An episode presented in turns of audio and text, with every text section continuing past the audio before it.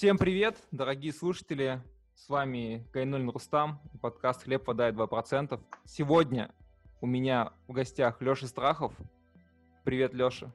Да, привет, Рустам, всем привет. Да, мы тут решили, что подкаст «Ответы на вопросы» очень даже неплохо зашел. И решили выпустить его вторую часть. А, поговорить о том, что волнует людей на тему продаж. А, прислали очень интересные вопросы, на которые мы сейчас попытаемся коллективным разумом дать ответы. Давай попробуем.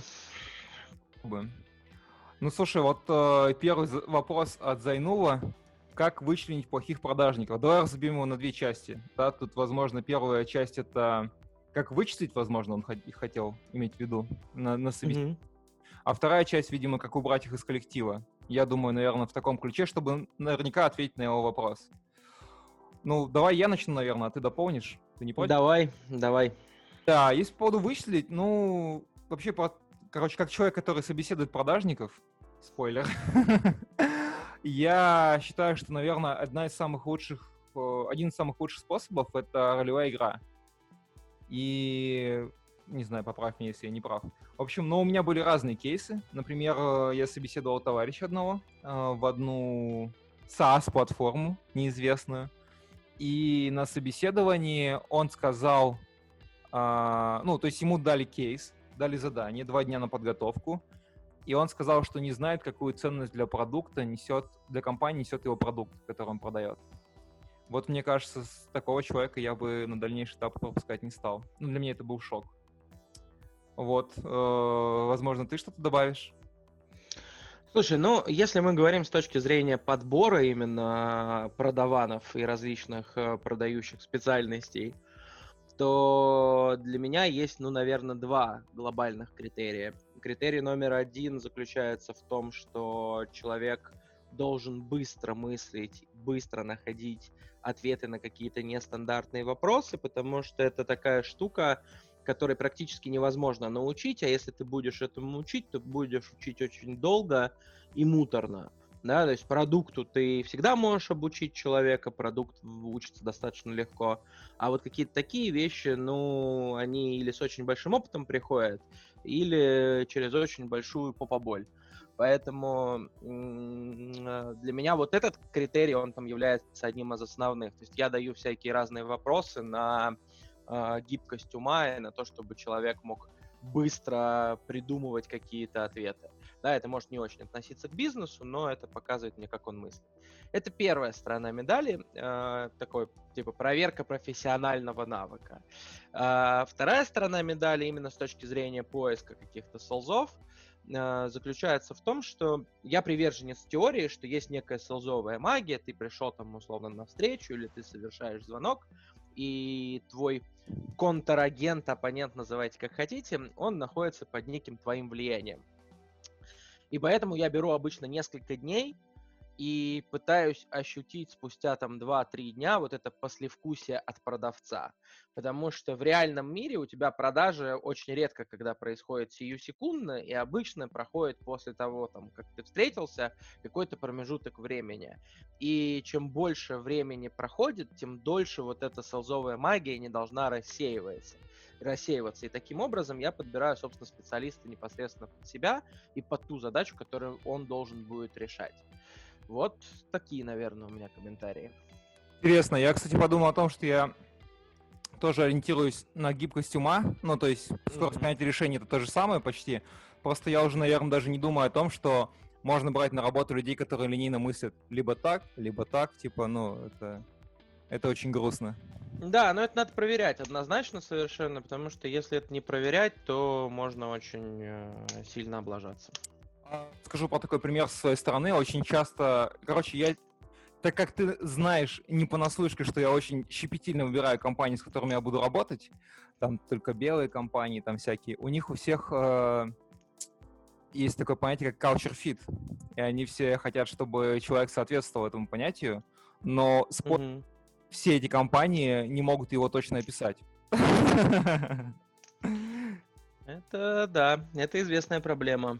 Да, то есть, соответственно, корпоративной культуре, которая не описана, это очень сложный путь. Окей, давай двигаться дальше. А, ну, если брать то, как их убрать, я думаю, что прям половина твоего подкаста предыдущего хорошо отвечает на этот вопрос, да? Да, это есть такое дело. Да, тогда я просто прокомментирую, короче, чтобы это, чтобы тебя было не так много.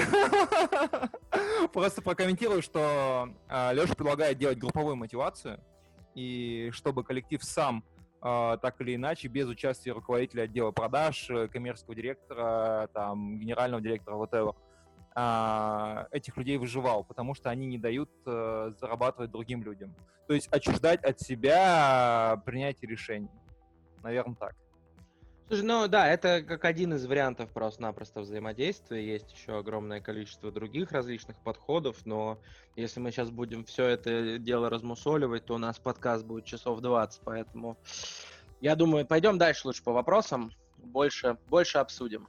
Не можно и 20 часов записать. Я готов, Леш, только воды принести. Окей, окей. А, отличный вопрос Стани Локтевой. Э, есть принцип 20% усилий дает 80% результата. Как такой принцип переложить на процесс продаж? О, это, это прекрасный вопрос, который мне очень нравится. Мне вообще очень нравятся математические различные модели.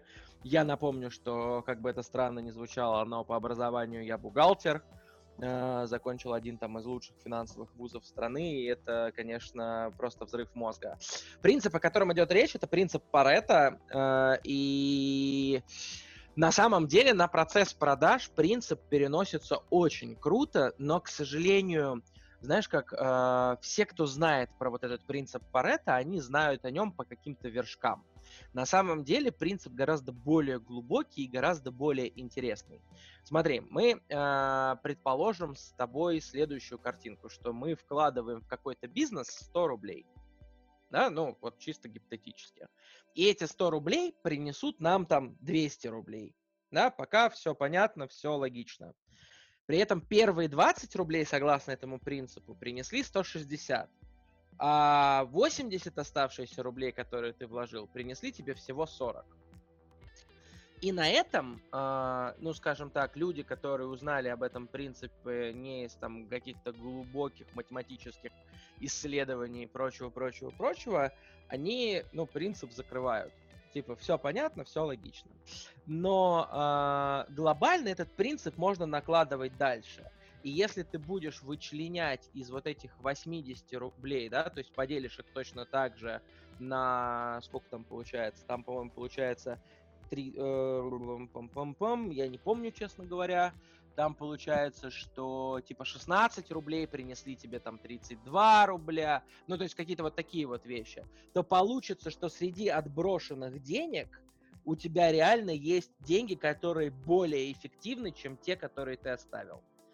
Uh, я к чему? Я к тому, что я писал на это время, uh, точнее на эту тему в свое время такую мини-статейку, и там подробно рассказывал и отвечал на этот вопрос по факту, да, у вас практически всегда есть 20% солзов, которые делают 80% результата. Точно так же, как и там количество лидов, которые вы обрабатываете, там 20% из них, скорее всего, принесут вам 80% прибыли. Но э, здесь и, наверное, основополагающая тема там ответа на этот вопрос, то, что нужно не только пытаться э, рассматривать какие-то позитивные варианты и рассматривать вот эти 20%, которые нам э, дали профит, да, но и искать те же самые 20% внутри оставшейся части. Смотрите, плохой sales тоже может делать вам хорошую работу. Возможно, он просто как-то не так работает, или вы не так его рассматриваете. Те лиды, с которыми, э, которые дали вам отказы, на самом деле это не потраченное впустую время. Это опыт, который вы накопили, и это повод для того, чтобы пересмотреть свою стратегию продаж, свой подход, какие-то свои фишки. А, поэтому здесь нужно очень четко в первую очередь ответить себе на вопрос, что для вас является результатом Потому что для меня э, результатом являются в том числе и отказы. И зачастую я отказу, э, ну, рад достаточно, ну, рад достаточно сильно для того, чтобы э, зачесть это в плюс. Вот, наверное, я бы так это прокомментировал. Что ты думаешь? Я такой этот сижу такой в культурном шоке. Мой кауч немножко. А, слушай, ну я с тобой соглашусь, как, как бы это, ну, хочется, конечно, знаешь, такой оппонент там, да. Mm-hmm. А, в целом, мне кажется, тут больше про, про подход именно к работе, именно сам подход. Ты, ты правильно сказал, есть вот очень много людей боятся отказов, да. Важно mm-hmm. понимать, вот э, мне так сказали в какой-то компании, я уже забыл, какой именно, что всех клиентов ты не закроешь, и это важно. И mm-hmm. вопрос немножко такой от, отдает в сторону серебряной пули. ну, знаешь, типа там, как взять 1, 2 и 3, чтобы получить 4 и 5. Mm-hmm. А, наверное, да, наверное, действительно нужно определить, что для вас результат, и понять в том, что эти модели работают не везде. Есть разные бизнесы там, да, где там, ну, не знаю, там, вот э, чувак у нас подал производственной линии, там цикл сделки там три года, например. Ну, как бы все накладывает определенный отпечаток, и все зависит от входящих данных. Поэтому думайте, в общем, наши дорогие слушатели. Слушай, да, здесь я, знаешь, наверное, еще немножечко буквально уйду в сторону. То, что очень сильно с этим пересекается, и с, там, с отказами, про которые только что я говорил, что как продавец, как компания нужно не бояться сказать нет клиенту, э, и нужно стараться говорить чаще, потому что мы вот внутри Авела Групп, к примеру, часто достаточно отказываем клиентам, если они приходят с изначально провальными проектами. Да, они говорят, вот деньги, вот вроде то, чем вы занимаетесь, вот мы их вам даем, э, типа сделайте. И если мы видим, что это какая-то херня и что это работать не будет, то мы по-честному об этом говорим клиенту. Причем мы говорим в том формате, что да, ребят, мы этим занимаемся, да, мы можем сделать это круто, но по факту мы считаем, что это неэффективно. Давайте там возьмем эти деньги и принесем их еще куда-то. Или вообще говорим о том, что возьмите бабки там и лучше направьте это в какое-то другое направление. И этот подход, он дает э, э, очень хороший результат в долгосрочной перспективе. То есть, возможно, я не заработал прямо сейчас, но этот клиент потом вернется ко мне, потому что он понимает, что херни я делать не буду. Есть, конечно, а, люди, которые говорят о том, что ну, в смысле, вы мне отказываете? Я же клиент, я же всегда прав. Но есть прекрасная книга, которая называется «Никогда не работайте с мудаками». И, а, собственно, всем рекомендую почитать. Слушай, я согласен по поводу отказов, и даже больше такой скажу, такую ремарочку в сторону отказов. Иногда отказы помогают продавать. То есть я вот, например, ну, я использую... Я, короче, все время думаю, что это бритва Окома, но это не оно. Ну, то есть, типа, mm-hmm. э, те усилия, которые ты потратишь, должны соответствовать результату, который ты получишь. Я так иногда прикинь, прикидываю, там, сколько я стою, сколько у меня человека час стоит, сколько я получу там. У меня небольшие чеки, как ты знаешь, и поэтому взращивать потребность за условные 100 тысяч рублей для меня неинтересно в принципе. Mm-hmm. Вот, и бывало такое, что я отказал клиенту, очень мягко отказал, сказал, что у нас сейчас в связи с, там, с Телеграмом мы не можем сейчас э, взять ваш пилот. И он вернулся, вот мы с ним пилим проект. Зато я не убеждал его в том, чтобы он покупал у нас. Да, хороший подход, хороший. Да, вот э, вопрос, короче, на который, наверное, э, очень специфичный вопрос. Как оценить уровень своей квалификации и как понять, на что определяться, как ты вы, э, что ты вырос как специалист, а не стоишь на одном месте? Пожалуй, я, наверное, начну, а ты давай дополнишь. А, как оценить уровень своей квалификации? Тут очень такой специфичный вопрос. Если брать его по грейдам, то синьор в одном месте может делать то, что не может синьор в другом. Я вообще, если честно, ну, типа условно существует позиция медла, но нигде я ее не видел. То есть в грейдах она там типа есть, но прям middle sales manager я такой должности нигде не видел. А, тут надо понимать, что в твоей компании подразумевается под разными позициями, какие задачи ты закрываешь, но я могу рассказать свое видение. А, джун, джуниор не может работать один. Так везде было и будет. То есть он, его нужно куда-то направлять и контролировать. Там э, синьор должен мочь работать один, скорее всего, если это не какая-то специфичная задача. А, если там мы говорим о том, что без dev, там у тебя уже должны быть какие-то такие функции, там не просто продавать, там понимать, там как что с чем матчится, какие-то альтернативные точки развития продаж видеть.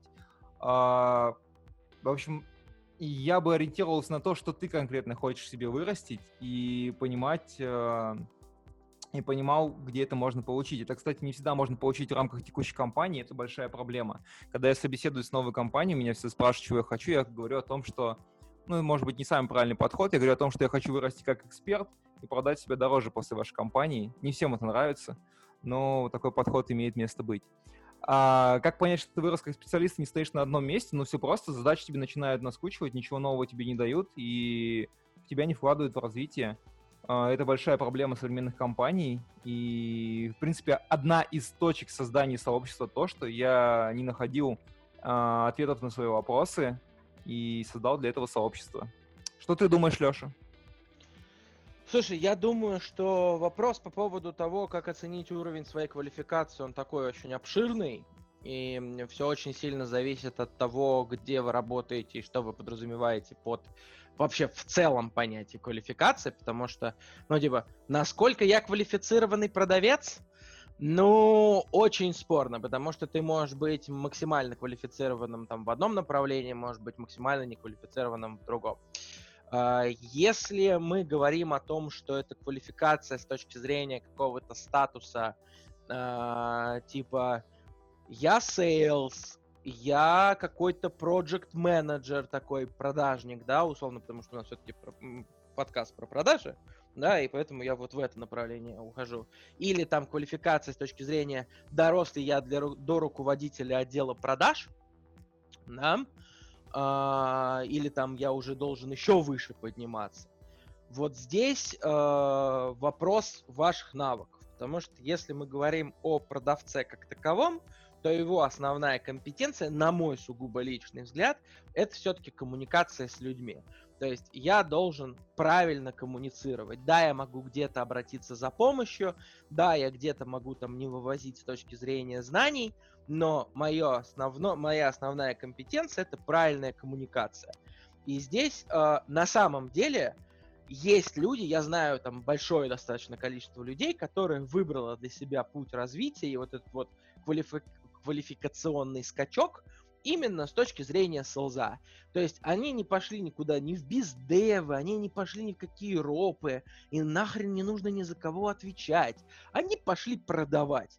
Да, то есть они там сначала продавали, не знаю, а, кофе в банках, блин, у лотка, потом начали продавать какую-то технику, потом какие-то услуги, потом стали продавать заводы, теперь они продают государство. Ну, я условно сейчас, да, не то чтобы я знаю каких-то перебежчиков или шпионов, но э, действительно есть люди, которые просто поднимаются с точки зрения продаж.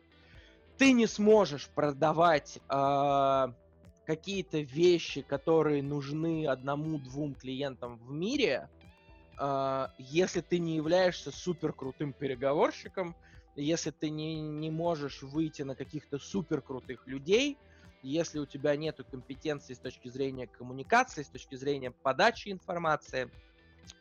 А, и здесь, наверное, основной вопрос заключается в том, чтобы оценить тот рынок, на котором ты находишься с точки зрения продавца, чтобы оценить э, там средний уровень по этому рынку, то есть как люди продают, как продают в других компаниях, какие средние чеки, какие средние конверсии, то есть поднять условно по себе всю аналитику, свести все цифры, которые только можно свести, сравнить с аналогичными людьми э, в рамках должности, в рамках э, бизнес-направления и проверить, насколько ты лучше, хуже или на таком же уровне.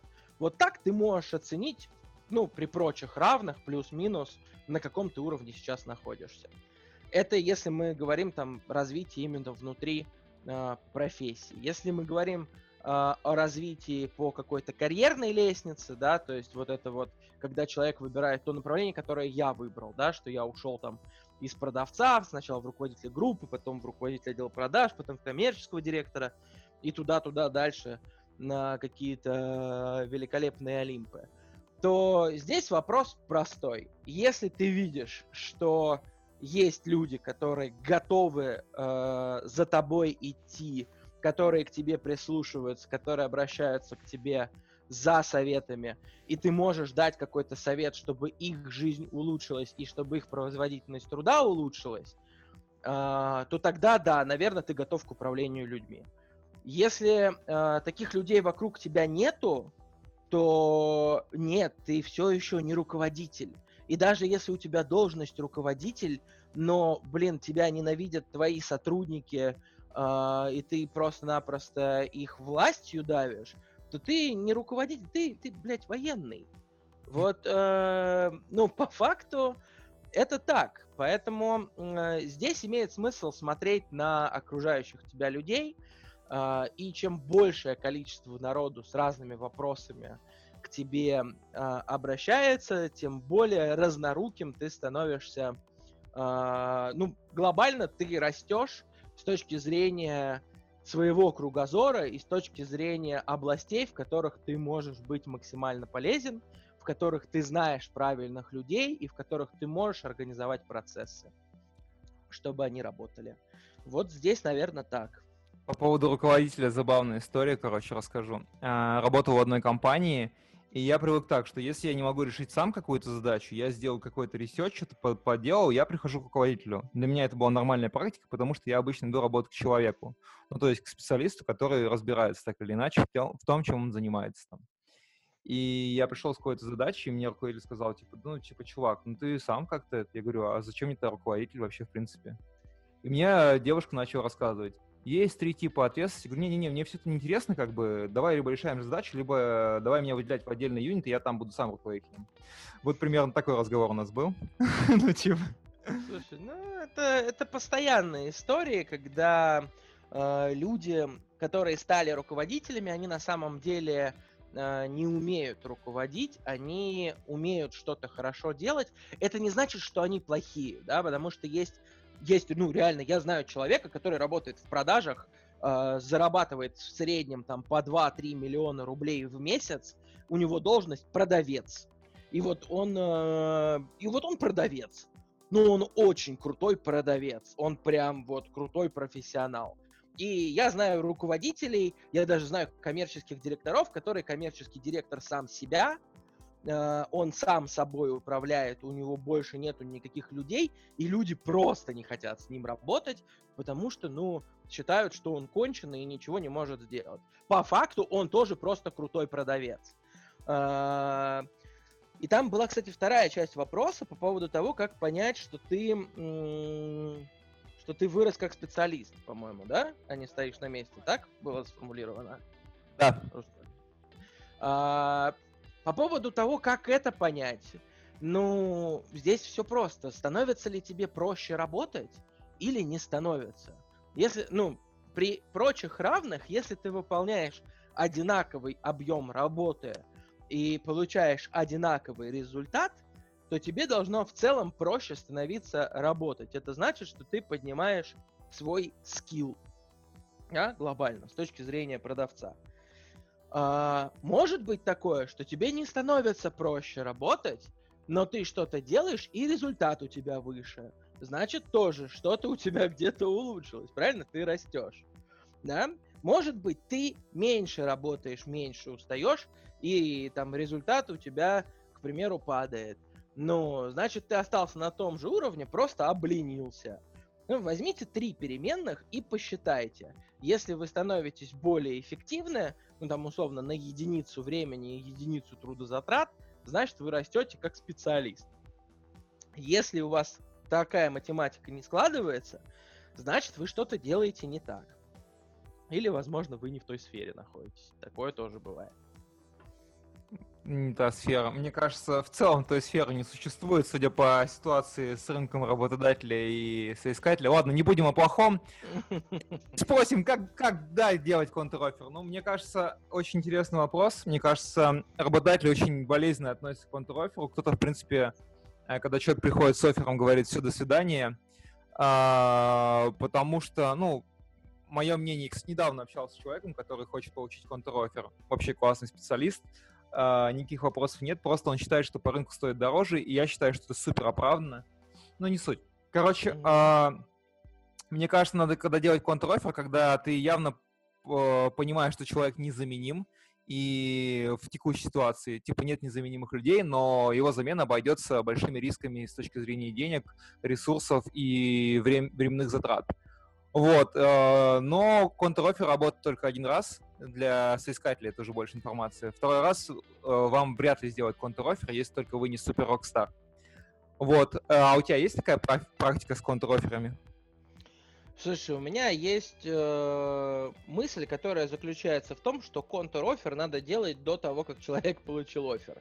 Э, понимаю, что звучит как бред, но факт остается в том, что многие почему-то компании э, пытаются сэкономить на зарплате, и это понятное, нормальное стремление, но зачастую оно доводит до идиотизма. Э, объясню, в чем суть если я выхожу на рынок труда и начинаю что-то искать, или на меня кто-то выходит и может мне сделать офер такой, чтобы меня переманить, а я при этом ценный сотрудник для своей компании, то это недоработка компании изначально. И даже если вы меня перекупите контр-оффером глобально, да, то есть вот я работаю в компании, мне сделали офер, потом моя такая, нет, я буду платить тебе в 20 раз больше. Я такой, уху! Но это не значит, что завтра ко мне не придут, да, э, и не перекупят меня еще раз. Э, это значит, что я уже вышел на рынок, и я уже, ну, то есть я чем-то недоволен. Тут вопрос не только в деньгах. Почему я не пришел к тебе?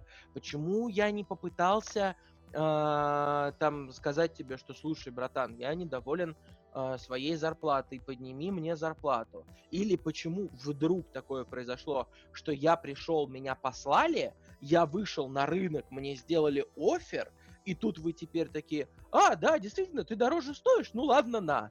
Но это же бред, то есть это в любом случае э, выход любого вашего специалиста на рынок труда э, портит ваши отношения с этим специалистом. И вот эти отношения уже очень сложно, э, очень сложно восстановить.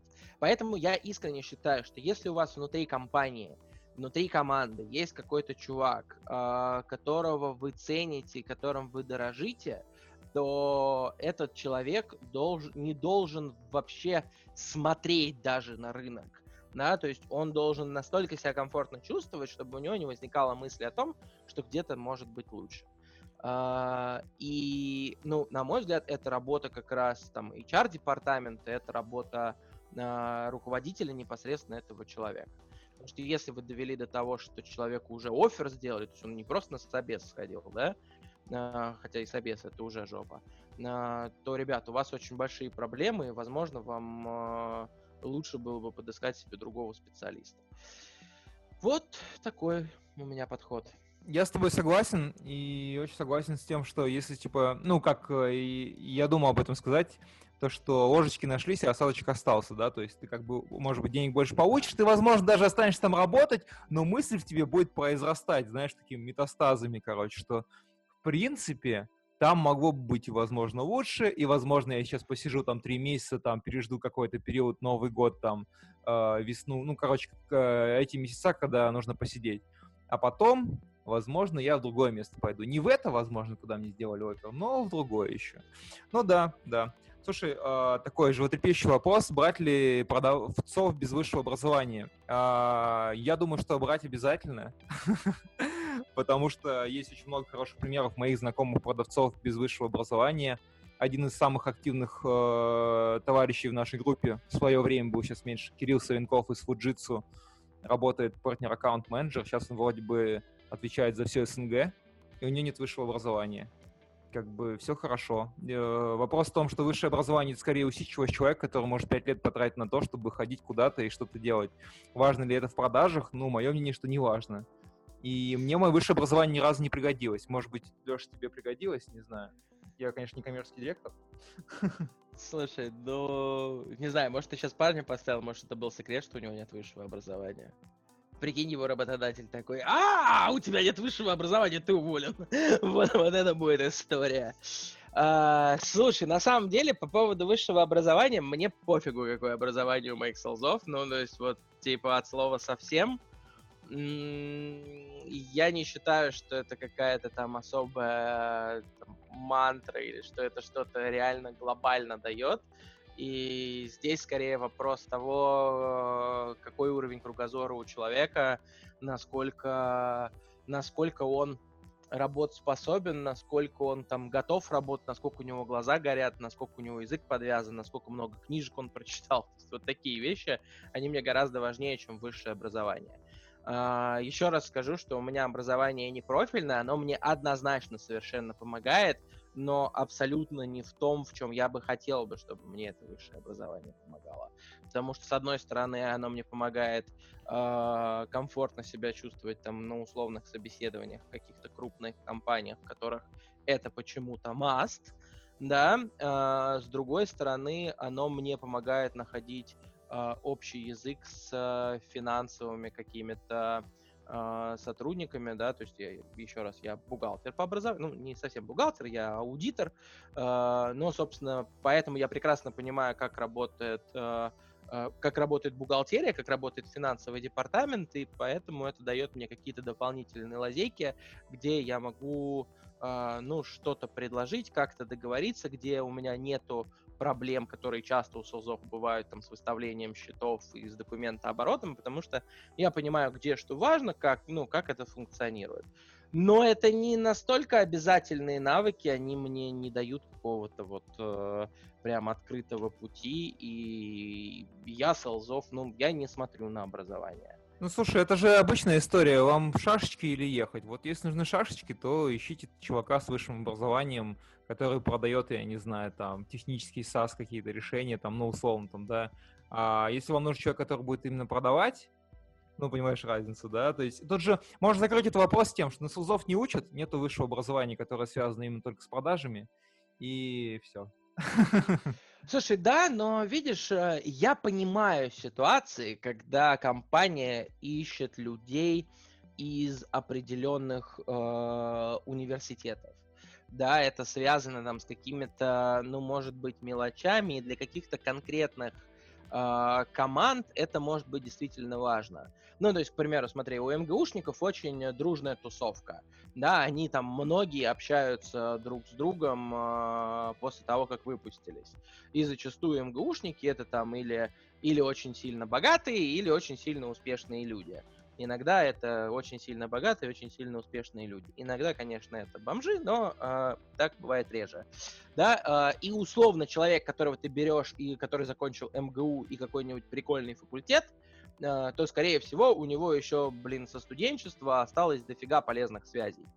Да, ну, Типа, может быть такое. Или может быть такое, что ты продаешь какое-то сложное технологическое решение, и у тебя sales, к примеру, не чисто, а это sales техник, который должен еще уметь объяснить и уметь въехать в какую-то э, там технологию. И ты, к примеру, тогда ищешь человека себе из Бауманки. Ну, тоже нормальный подход, тоже понятный. Но э, когда компания такая просто, мы берем только людей с высшим образованием, непонятно.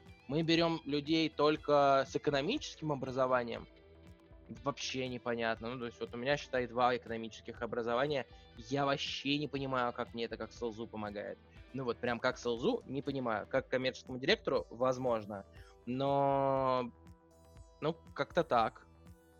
Это, короче, я как-то весился в инфосистему Jet. Mm-hmm. А, ну, меня там Антон представил, и мы закончили на том, что я продавал до этого Skyeng, и, mm-hmm. и у них нужно было продавать, э, ну, типа, системный интегратор, come on, ну, типа, решения всякие продавать.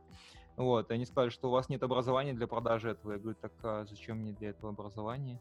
Ну, в общем, там нужно было либо, либо, короче, нужно было а, идти через очень большой верх, я забил, пошел в Клевердату работать.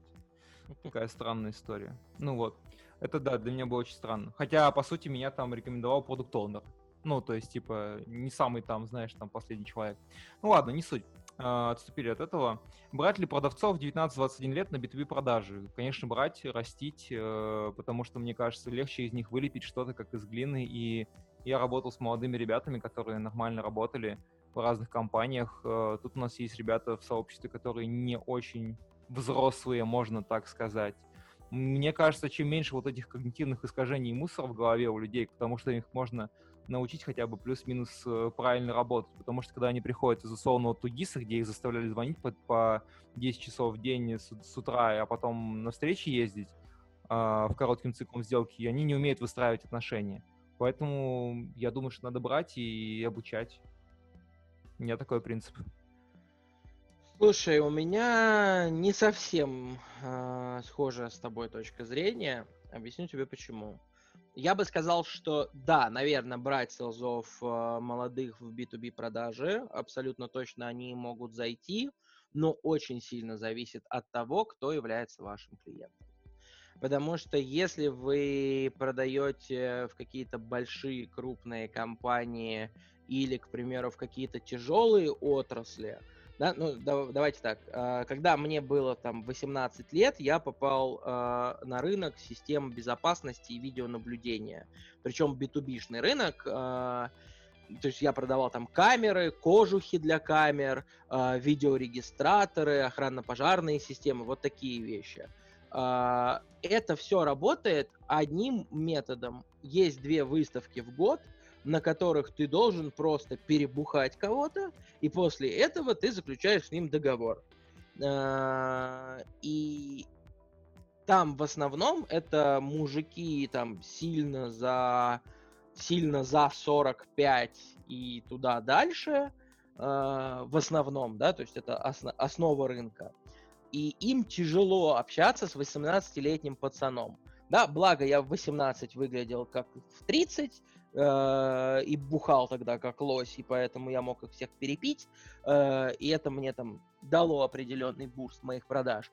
Но по факту это не очень хорошая отрасль для молодых солзов. Туда я бы не брал. Точно так же, если ты работаешь с какими-то крупными, там, я не знаю, алюминиевыми компаниями, нефтегазовыми корпорациями, где люди э, привыкли к немножко другому уровню общения, очень редко, редко, когда там пацан в 20 лет или там девочка 20-летняя придет, похлопает глазками, э, и у нее купят. Но так очень редко бывает. Поэтому все очень сильно зависит от отрасли. Если у вас какой-то массовый бизнес, если у вас молодой бизнес, если вы продаете какие-то новые технологии, то да, почему нет? Конечно, он может э, перформить ничуть не хуже, чем какой-то опытный sales. Да, но если у вас э, какие-то сложные технологии и ваш клиент это э, условный там старикашка загруженный и который живет живет там большую часть жизни прожил еще в СССР, то, наверное, ему будет очень тяжело общаться с тем, кто ему во внуки годится. Поэтому думайте, исходя из того, кто является вашим клиентом. Я об этом не подумал, да, это есть один нюанс, как в анекдоте, знаешь, про него. Да, да, анекдот не будем говорить. Анекдот, ну у нас уже все, мы не будем рассказывать просто потому, что это долго. Окей. А, как ставить планы? Отличный вопрос. Если брать э, то, как я работал в компаниях, планы просто ставятся довольно мы работали в компании замечательной Skyeng, в один прекрасный момент всех хедов собрали и сказали, мы хотим вырасти в пять раз. А, на что хеды сказали, ну так нет объема рынка, есть определенное количество потенциальных клиентов, которых в пять раз мы не потянем, потому что рынок mm-hmm. там, он имеет какой-то предел, да? А, чуваки сказали, не, ну мы просто хотим вырасти в пять раз, нам это не интересно, короче, что вы думаете? А, мне кажется, план надо ставить э, в отношении того, чего вы хотите добиться. Я бы их вообще ставил как ОКР, как бы то есть типа амбициозно достижимое на основании прошлых продаж, сезонных э, каких-то вещей, и высчитывая определенный рост там типа на 20-30%, как в западных компаниях, знаешь, ставят. Ну вот, наверное, так. Слушай, ну в западных компаниях ставят очень по-разному планы. Я категорически против формулировки «прости меня, пожалуйста», э, ставить планы в зависимости от того, чего вы хотите добиться, потому что я видел огромное количество примеров, вот как раз, э, вот, что вы хотите добиться? Мы хотим вырасти в пять раз, поэтому теперь у нас у селзов в пять раз выше планы. Но, э, блин, ребят, ну так не работает, ну, ну серьезно.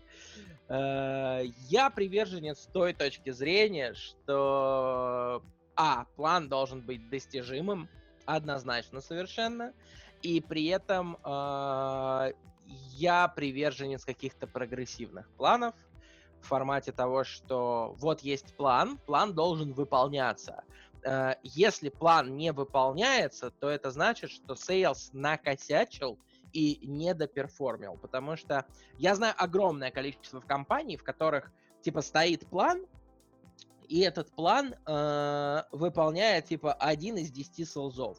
Вот таких планов быть не должно. То есть должно быть наоборот, что у тебя 10 солзов выполняют план, а один не выполняет. И за это они получают какую-то свою базовую ставку, да. Ну, или может быть такое, что э, зачастую компании, именно обсуждая изначально не с э, потенциальным сотрудником, а внутри себя обсуждая, сколько они готовы платить, они такие прикидывают, окей, у нас должно быть э, типа, я не знаю, фонд оплаты труда одного селза, это 150 тысяч рублей, из которых 50 тысяч рублей это налоги, и 100 он должен в среднем зарабатывать. Если в 100 он будет в среднем зарабатывать, это значит, что э, условно он должен получать э, при выполнении плана там, не знаю, 80 тысяч рублей, из которых мы 60 сделаем ему фиксой, 20 он будет получать при достижении этого плана, который мы уверены, что он выполнит, потому что если sales не выполняет план, это в том числе демотивирует и его, то есть план должен максимально быть достижимым. А дальше, соответственно, у него идет какая-то прогрессивная шкала, когда он понимает, что вот он добился этой цифры, и у него есть еще время, есть еще возможности, он может заработать больше, это его подстегивает. Потому что давайте по-честному, изначально вот планы это э, мотивация селза сделать больше. Это морковка впереди. Э, ну, то есть нету такого, что я не знаю, где-нибудь ты там э, сидишь, да, и у тебя, э, я не знаю, ты работаешь уборщицей, да, и у тебя вот есть план, тебе нужно э, вымыть определенное э, определенное пространство, да, то есть это работает как, ну, какая-то цель, какой-то э, четко установленный, э, как это правильно назвать, четко установленный бенчмарк, да, и вот ты как уборщица, ты пришел, ты видишь вот это поле, ты понимаешь, что ты можешь его там помыть, это поле, и спокойненько совершенно э, что-то сделать. Но при этом, если ты еще протрешь чашечку на столе босса, свернешь ему салфеточку э, в форме аиста и напишешь, какой он классный человек, то, скорее всего, тебе выдадут премию. Вот та, точно так же должно работать у селза. Когда он приходит, он видит поле, он видит, что, блин, уборщица соседняя, значит, это поле с легкостью моет, вот, значит, и я могу. И вот они, значит, хреначат. А потом вопрос, насколько они могут больше сделать, чем их сосед. Сейчас же это выглядит в большинстве компаний следующим образом, что ты приходишь, ты видишь, что там есть уже 10 уборщиц, у которых там 10 своих офисов, которые э, равны тебе. Но этот офис, он такой бесконечный, он как, он как в Хогвартсе. Вот ты заходишь, там, знаешь, вот эти лестницы, которые катаются, и ты понимаешь, что тебе эти лестницы мыть там, типа, 5 недель вот, а у тебя всего день есть. И ты видишь, что там соседние уборщицы уже такие полумертвые ползут и, и страдают. Они, значит, истекают кровью, там какие-то, блин, я не знаю, великаны вокруг них ходят и, и пинают их, что типа чисти быстрее. Вот такого у продаж не должно происходить.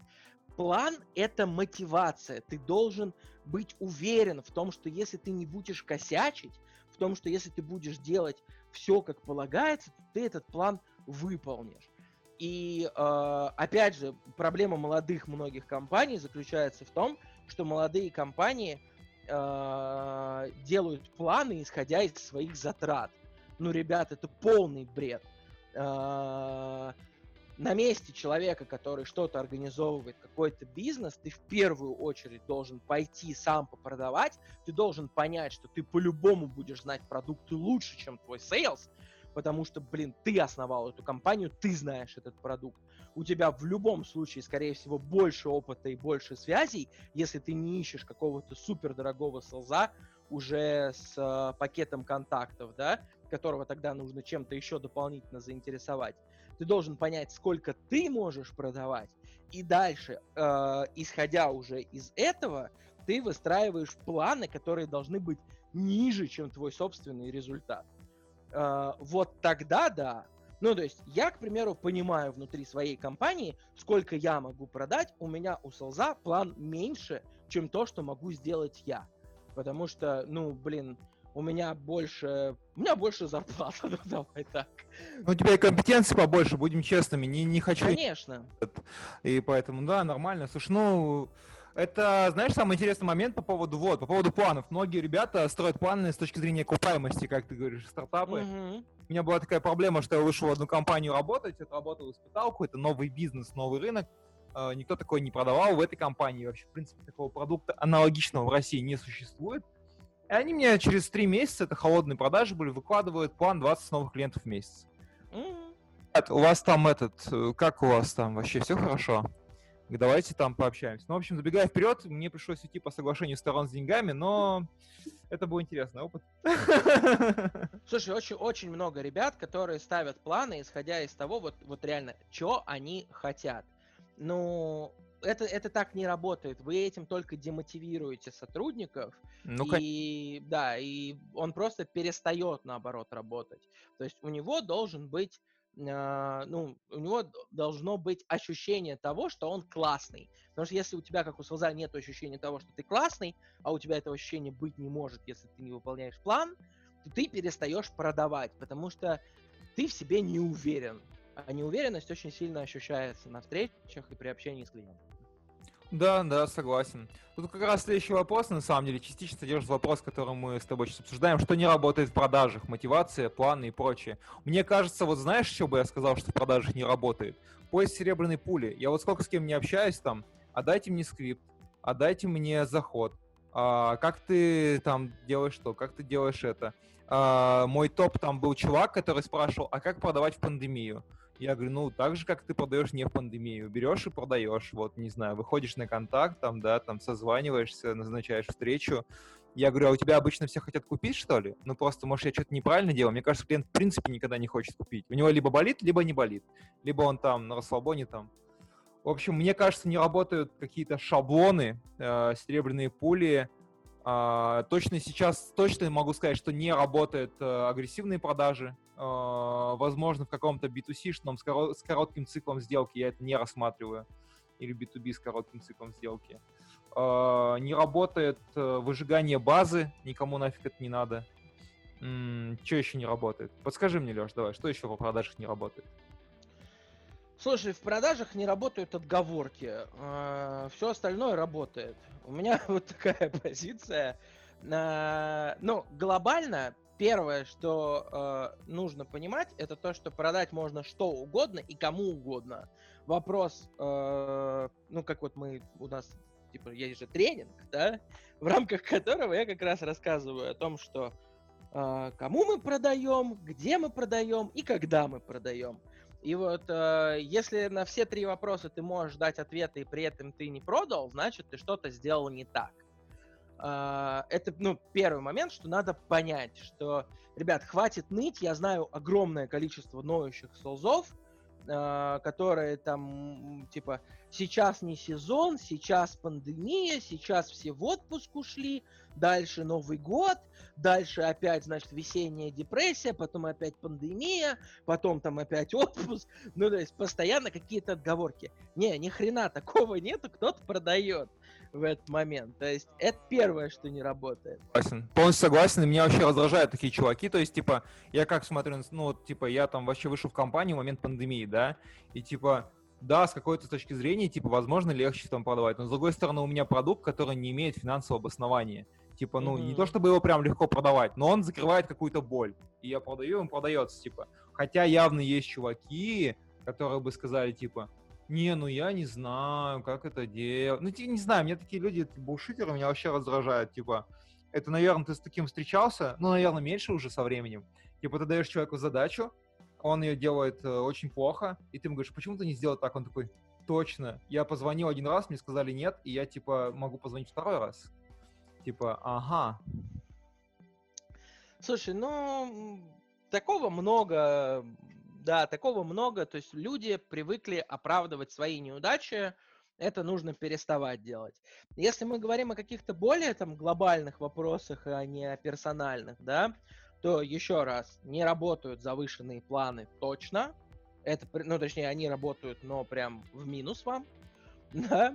А, что точно не работает сейчас, так это скрипты, глобально скрипты перестали работать. Если у вас нет цели оптимизировать прода- э, процесс продаж с точки зрения количества обработанных лидов, а вы делаете качественную какую-то работу, то скрипты точно совершенно не работают. Я прям категорически против. У меня был кейс, когда мы э, дали селзам в B2C-шном сегменте, причем, то есть массовый B2C-шный рынок, э, мы дали, ну, у них был очень жесткий такой роботизированный скрипт. Мы им из этого скрипта вырезали 30%, и дали им возможность говорить эти 30% времени все, что они думают. То есть вообще их не ограничили. Во-первых, они первые три месяца продолжали работать по старому скрипту, вот, то есть им было очень сложно перестроиться, и приходилось прилагать усилия к тому, чтобы они перешли на новый формат работы. И когда они начали более живо говорить, у них э, общая конверсия увеличилась, ну там типа плюс 2% приросла, что в том конкретном B2C-шном бизнесе это типа прям много, это прям очень хороший результат. Э, поэтому скрипты, на мой взгляд, не работают, если у вас нет цели максимально покрывать именно с точки зрения количества рынок. То есть просто ускорять процесс. Но это что опять я... про, про серебряную пулю, в принципе, частично это подходит к этому. Да, да, да, это, это, это, это оно. То есть вы с каждым человеком должны общаться на его языке. Каждый клиент должен быть для вас уникален. Он должен это чувствовать. Если вы этого не делаете, то, соответственно, вы плохой продавец. А любые базовые заходы, они реально бесят. А, есть эм, книжка, Нил Рэкхэм, по-моему, автор, Э, который спин продажи, э, собственно, создал эту технологию. Вот у него в книжке, в оригинале, во всяком случае, есть прекрасный кейс того, как э, он, когда к нему приходили что-то продавать, он ставил, значит, на стол картинку, на которой была яхта. Да, и каждый sales, который к нему приходил, начинал какой-то small talk, с того, что типа, ой, блин, яхта, вы там типа увлекаетесь, у вас такая классная яхта, мне все так нравится. Он в конце говорил, нет, ни хрена вообще ненавижу яхты, и это просто для того, чтобы проверить, насколько ты долбоящер. А, и это вот оно, понимаешь? То есть Uh, вот эти вот все заходы, когда человек приходит на встречу и говорит о том, что типа, ребята, а как вам погода? Ой, у вас такой прекрасный офис. Ой, вы так хорошо выглядите. Это все надоело, это все тоже скрипт. Ну, то есть это просто более глобальный скрипт. Это даже скрипт уже не внутри компании, а скрипт мировых продаж. И если вы такой вот робот, ну, ну, как бы, то окей. Я не люблю вот стандарты, я не мейнстримовый чувак. Если ко мне приходит чувак, и он мне рассказывает что-то, что я уже знаю или что я уже слышал, и он не вносит в это кусочек себя, не отдается продаже, да, то для меня это плохо. Для меня хорошая продажа – это продажа, на которую я пришел, и я вспотел во время этой продажи. Вот так я пытаюсь оценить, насколько хорошо все прошло, потому что я должен отдавать свою энергию. А при том, когда из тебя выделяется энергия, у тебя еще и пот выделяется. Если ты вспотел, ты молодец, ты хорошо продаешь. Если ты, ну, со мной так работает, во всяком случае.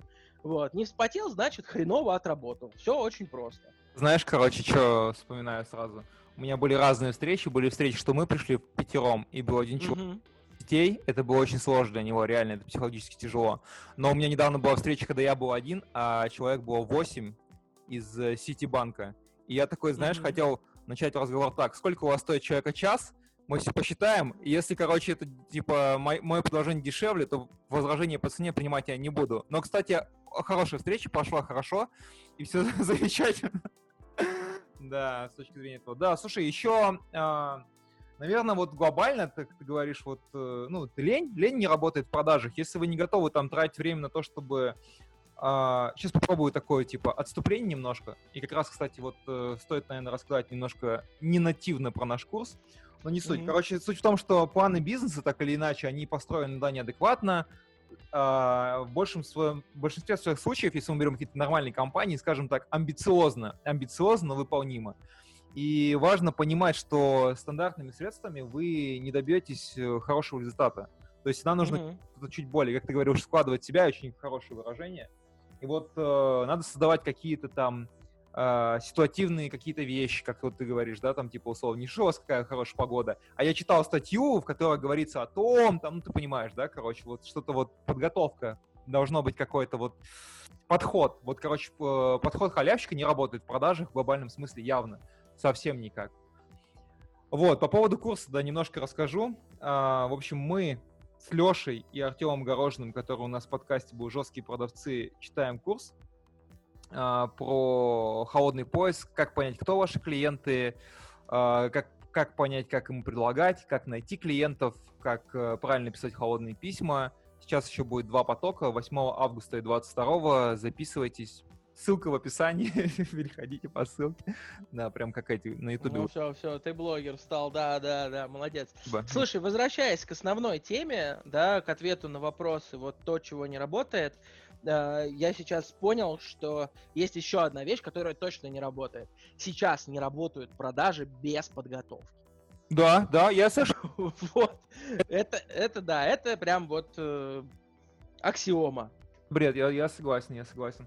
И э, зачастую, ну вот как, как э, то же самое, о чем ты там говоришь на курсе, там, если ты не понимаешь кому, что, короче, ну как, как ты будешь продавать?